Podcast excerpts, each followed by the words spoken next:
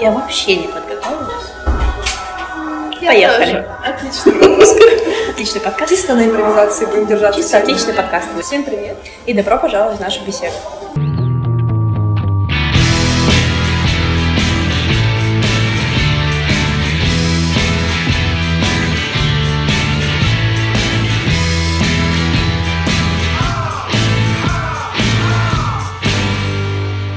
У нас сегодня гость.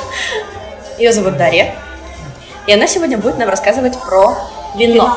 Ну, давайте начнем, наверное, с основ, какое вообще бывает вино. А, ну, базовое деление – это красное и белое. Кроме того, есть розовое вино и оранжевое вино. А, розовое вино сразу про него много не будем, просто расскажу, как получается розовый цвет. Он достигается за счет того, что виноград выжимают вместе с кожицей, а потом на этой кожице все вместе настаивают. Белое вино от кожицы и от всяких разных частиц отделяют, поэтому кожица не дает цвет. А красное вино такое насыщенное красное, как раз таки из-за кожицы. Есть органическое вино, я помню, ты рассказывала. Есть э, неорганическое. Органика, биодинамика. Ну, это зависит от методов производства. Классический метод производства, он эм, это обычно виноградник, который удобряется, который поливается какими-то невредными химикатами. А после этого вино- виноград снимается, отделяется от крепни, ну, отделяется либо не отделяется, зависит от того, какое будет вино, какой метод производства, но плюс-минус сортируется виноград, выжимается. После этого все это, это масса суслока, ну, как она называется, оно бродит первый раз, это называется алкогольная ферментация. После этого э, его очищают, и оно бродит второй раз. Эта ферментация называется малолактической.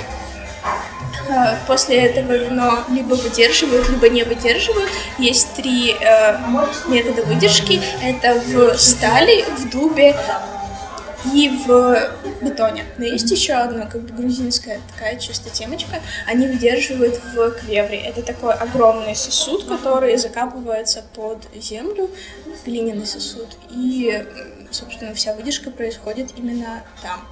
Органическое и биодинамическое вино, оно различается вот как раз-таки в этом методе производства. Органика, она не использует э, никаких удобрений. Например, для того, чтобы... то есть это навоз, это какие-то натуральные, только натуральные компоненты. И для того, чтобы убрать, например, жучка, который появился на винограднике, садят э, другого жучка, то есть первоначальный жучок изымается, отдается на экспертизу, и уже эта экспертиза выясняет, что это за жучок и какой еще жучок нужен, чтобы убить вот этого первого и не навредить винограднику. С биодинамикой все еще сложнее, потому что она опирается не только на вот эти органические методы производства, но еще и на э, лунные циклы, потому что Луна, она как бы усиливает притяжение, и поэтому, например, считается, что там, выжимать виноград нужно только в определенный цикл, собирать его нужно только в определенный цикл. И, казалось бы, это все такие э, какие-то не очень научные вещи, но вино действительно получается очень классно. Ну и, соответственно, органика и биодинамика из-за того, что труда прикладывается гораздо больше, она, соответственно, стоит э, гораздо дороже. А вот а, а у меня вполне резонный, кстати, вопрос. А, такой житейский, короче. Как отличить э, поддельное вино от настоящего? Ну, смотри, а поддельное вино от настоящего ты, наверное, можешь изу- отличить только по акцизной марке. Вот прям вот так вот. Только так? А по вкусу? По вкусу, смотри, тебе может попасться просто испорченное вино. В каждой бутылке требуются определенные условия хранения, так же как и температура подачи. В целом, при хранении должна быть температура не выше 16 градусов. Для подачи красного вина это примерно 16-18 градусов. Это называется комнатная температура. Это температура вообще замка. Потому что именно в те времена это комната. Для белого вина чуть-чуть э, пониже, это где-то 14-18. Но я отклонилась, и я не отвечаю на твой вопрос. Вино в любом... А я расстраиваюсь. Вино в любом случае может попасться испорченное, потому что перевозить его откуда-то, например, даже с той же Италии, это очень тяжело и трудно затратно.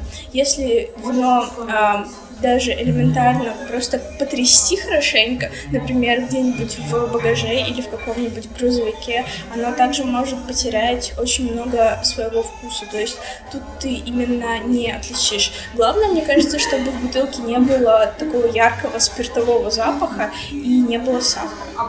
Наверное, я бы вообще хотела рассказать еще, как выбирать вино вообще в супермаркете. Да. Вообще, приходя в супермаркет, не стоит брать, наверное, самую дорогую бутылку, просто чтобы это было как-то хорошо. Бутылки и за 300, и за 500 рублей, они могут быть также хороши. Наверное, мой совет для выбора вина в супермаркете такой. Постараться выбрать бутылку, в которой будет один какой-то сорт. Mm. И уже от этого э, вообще в целом расти как э, не знаю, винный сомелье. Ну, это... Это заявка. Красиво. Да.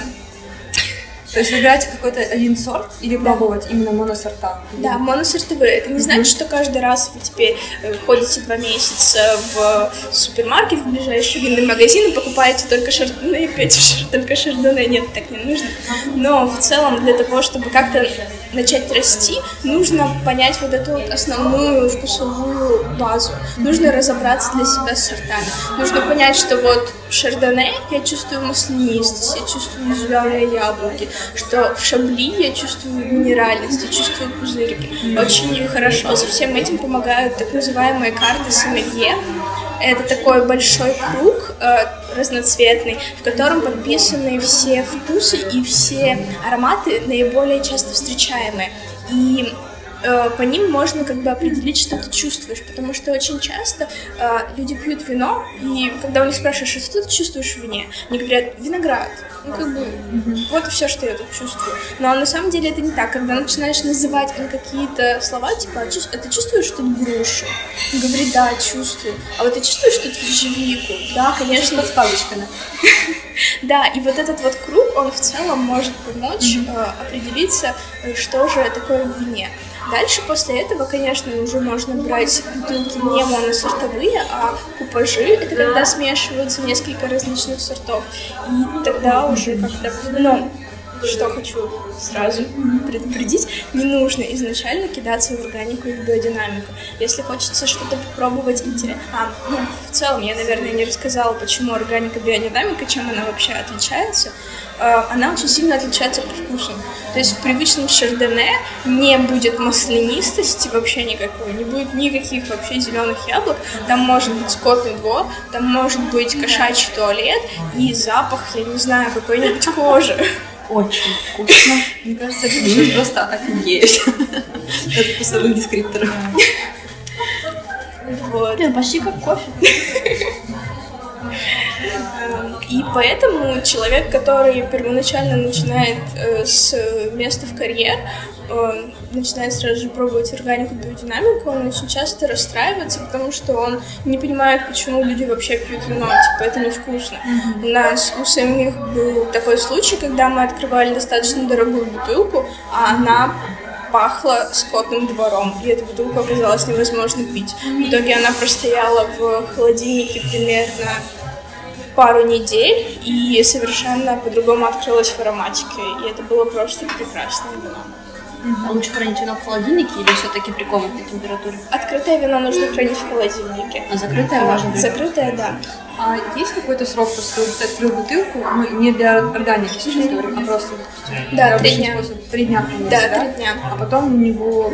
Потом оно теряется в ароматике, и э, вино нач- начинает очень сильно окисляться. Когда вы открываете пробку, туда попадает сразу же очень много воздуха, и оно там остается. Если вы хотите какую-то бутылку хранить гораздо дольше, существуют специальные э, пробки такие, которые откачивают воздух из бутылки, но они стоят достаточно дорого. Для ценителей, наверное. У меня такой нет. А, про сухое, сладкое, полусладкое, разница в производстве, как-нибудь всё. А, да. а, почему вообще обычно люди не берут полусладкие и сладкие вина?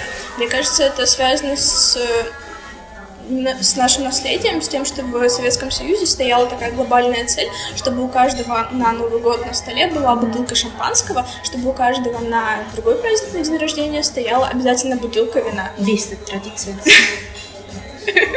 Шампанское. Постоянно что это? негодуешь, да? Э, нет, дело в том, что это неплохая сама по себе традиция, но она привела к тому, что э, производство очень сильно удешевили и ухудшили, и в сладкие вина начали добавлять э, сахарный сироп для того, чтобы как раз-таки скрыть какие-то огрехи в производстве, которые были допущены. Но э, в целом в сладких винах, в десертах, в полусладких нет совершенно ничего плохого. Это зависит, во-первых, от классификации, от той страны, в которой мы находимся, и зависит от э, места произрастания винограда. И от этой классификации, от той страны, в которой мы находимся, э, различается, то будет ли вино у нас, например, сухое, либо полусухое. А Также может быть полусухое вино стать внезапно в России полусладким. У каждой страны эта шкала разная, и нужно обязательно ей соответствовать для того, чтобы попасть на рынок той или иной страны. То есть сухое и полусладкое это одно и то же. Нет, это разное. А, винодельцы- Настя, это не 4 с плюсом, а 3 с минусом. Да, примерно то же самое. Это вопрос для подкаста. Как вы не можете понять? Господи. Нет, это хороший вопрос. Э, Это правда различается, различается по До этого за- вопросы дерьмо, да, были? Полусухое и полусладкое. Да, они отличаются в количестве сахара на литр вина, либо на 100 грамм, кто как меряет. Э, То есть сначала у нас идут сухие вина, полусухие, полусладкие, сладкие и десертные, где количество сахара уже примерно 40-60 грамм на литр. То есть это достаточно много.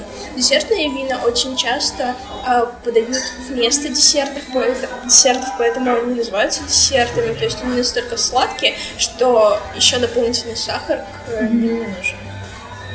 А как вина с едой совмещать? На самом деле как угодно. А, то есть Есть, нет такого белое к рыбе, красное к мясу? э, Заргасские есть- стереотипы. Нет, есть такое, но это правда уже достаточно стереотипная вещь. Э, К рыбе, например, к какому-нибудь красному тунцу, почему бы не выбрать красное вино, хотя это и рыба. В целом, также к белой рыбе можно выбрать какое-нибудь э, не очень яркое игристое, чтобы оно не затмевало собой деликатный вкус.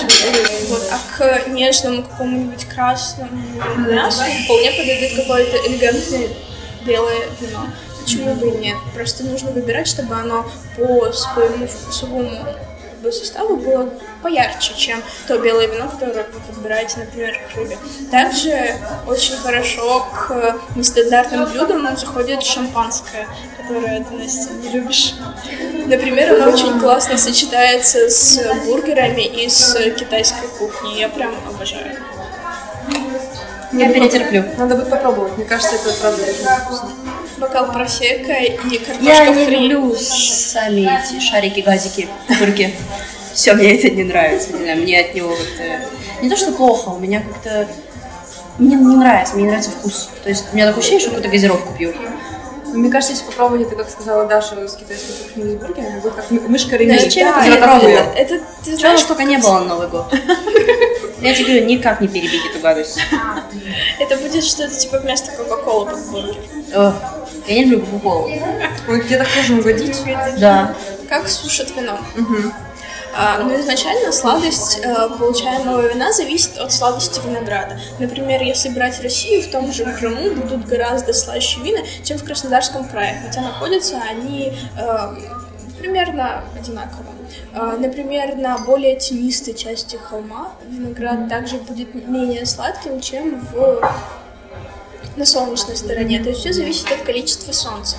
А, После того, как, э, я уже говорила, виноград собирают и давят, этот сахар, он высвобождается и начинают работать дрожжи. Эти самые дрожжи, они и съедают этот сахар, э, собственно, перерабатывают его в алкоголь. Это любая алкогольная ферментация так работает.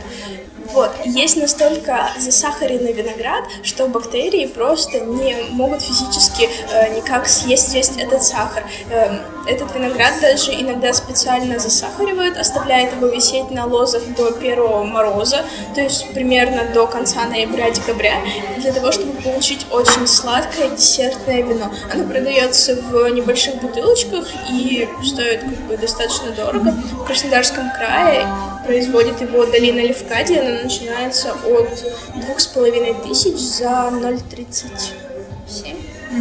Стандартная бутылка вина 0,70. У меня такой вопрос. Как можно испортить самое лучшее вино? Я бы тебе сказала, что выпить его из пластикового стаканчика. Ну, я имею в виду, ну, в морозилку его кинуть. Да, без проблем. А, Кстати, вино можно в целом кидать в морозилку, если нужно прям очень резко его охладить, но не больше 15 минут. Ну и, соответственно, с дорогими винами я бы такое не, А это нормально вообще эстетично пить вино со льдом? Мне кажется, нет. Нет, это неправильно пить вино с льдом. Вино в целом должно быть охлаждено до температуры Оно подачи. должно самостоятельно охладиться. Да, да. С, Да, и ни в коем случае со льдом. Лед, он так же, как и лед в виске. Я знаю, что люди, которые любят виски, они никогда его не пьют со льдом. Неверно. что- Неверно? Неверно. Здесь я могу рассказать. Вообще виски правильно подавать со льдом. Почему? Потому что лед нужен даже не для охлаждения виски, а для того, чтобы э, забрать некую часть спиртозности. То есть в таком случае лучше раскрывается купаж, лучше раскрывается вообще сам вкус э, виски. А я слышала, что наоборот, лед он просто разбавляет Нет. вкус. Ну, Нет, по крайней мере, суть в том, что ты э, кладешь лед, наливаешь виски, и вот это время, пока ты наливаешь, оно, ну, вот этот процесс происходит, и ты, в принципе, за это время его и пьешь. Вот, ничего страшного, если произойдет какое-то некое разбавление, но обычно, ну, если ты, конечно, положил там 8 кубиков льда и вот так налил виски, то да, конечно, ты его просто разбавишь. Но если ты э, наливаешь, ну, пару кубиков льда кладешь, да, то есть это направлено на то, чтобы избавиться от спиртозности. Интересно. И даже если это будет самый лучший виски, то есть, э, ну, все равно можно добавить лед, и то есть, ну, ты раскроешь себе этот вкус, раскроешь себе этот кубаш. Слышала, Но с вином я слышала, что так не надо делать. Нет, с вином так не надо делать, вы просто разбавите вкус, спиртозность там очень маленькая. В целом у вин никогда больше 16-18 градусов не бывает. Чаще всего это 12-13, тут нечего разбавлять, вы разбавите просто вкус. Если хочется чем-то охладить его, то можно, например, сделать как моя мама и заморозить виноград в морозилке и тогда добавлять его в вино. Получается очень классно. Какие как бы, сорта вин ты советовала людям, которые ну, вот, никогда не разбирались, но вот им сейчас стало интересно? И я бы хотела вот, начать разбираться. С чего стоит начать? У меня есть э, список основных сортов белых и красных вин. Я могу сейчас его прочитать и, может, как-то прокомментировать. Давай. А, вообще, начнем с белых вин. Это первоначально рислинг. Лучше всего брать немецкий рислинг, это считается классика. Они подаются в таких бутылках, которые называются флейты. Это немножко не классическая бутылка, а она больше вытянутая такая, очень красивая. В ароматике у него обычно бензин, покрышки и нефтепродукты, но это быстро сменяется. Моя любимая. Это быстро сменяется на зеленое яблоко и на рожь. Дальше идет э, савиньон блан. Это вино с очень высокой ароматикой. Э, новозеландские савиньоны блана, которые есть на рынке, они чаще всего слишком простые, но тем не менее очень ароматные.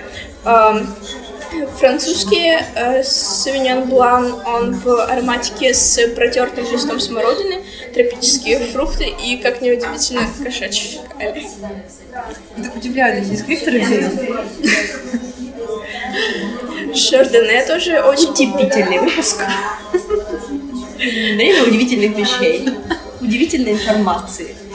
Шардоне очень популярный сорт винограда, но у него достаточно низкая ароматика по сравнению с тем же Савиньон Бланом. Пиногриджо лучше всего я бы посоветовала взять итальянское вино э, с выдержкой 1-2 года. То есть молодые вина, они очень хорошо передают вот именно вот эту вот насыщенность виноградников, где они были собраны. Дальше Гивертстраминер. Это немецкий сорт, э, но некоторые называют его даже чересчур ароматным. Он пахнет цветочной розой, цветущей розой, тропическими фруктами, эм, на четвертый год он не пахнет ничем, а на пятый год овощами и картошкой. Изысканнее, изысканнее.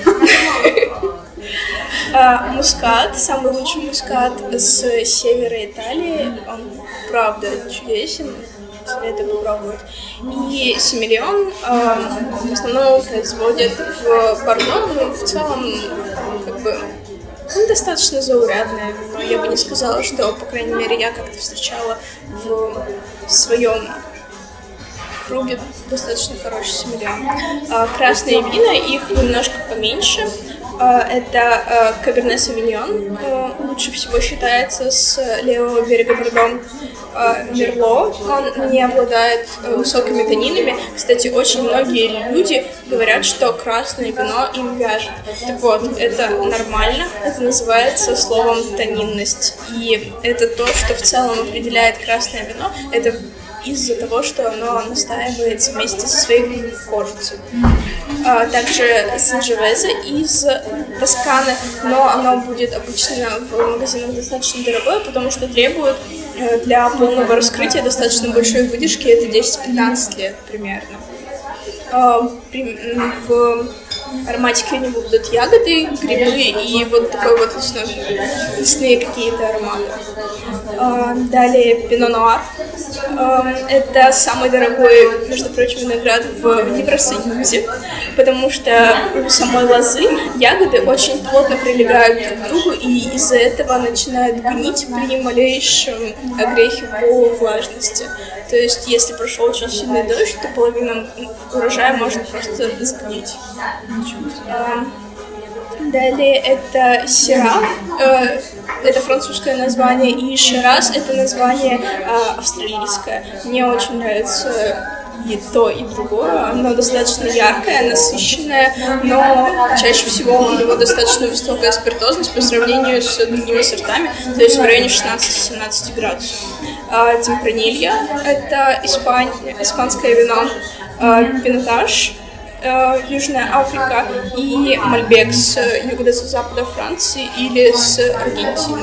Будет очень хороший. Как правильно именно, как, допустим, ты приходишь в ресторан, тебе приносят бутылку вина, показывают, демонстрируют. Потом наливают в бокал, и ты должен как бы э, что да. сделать? Какая э, наливают чаще всего совсем чуть-чуть. Это пробный такой твой глоток для того, чтобы ты оценил, нравится тебе вино или не нравится, и в целом испорчено оно или нет.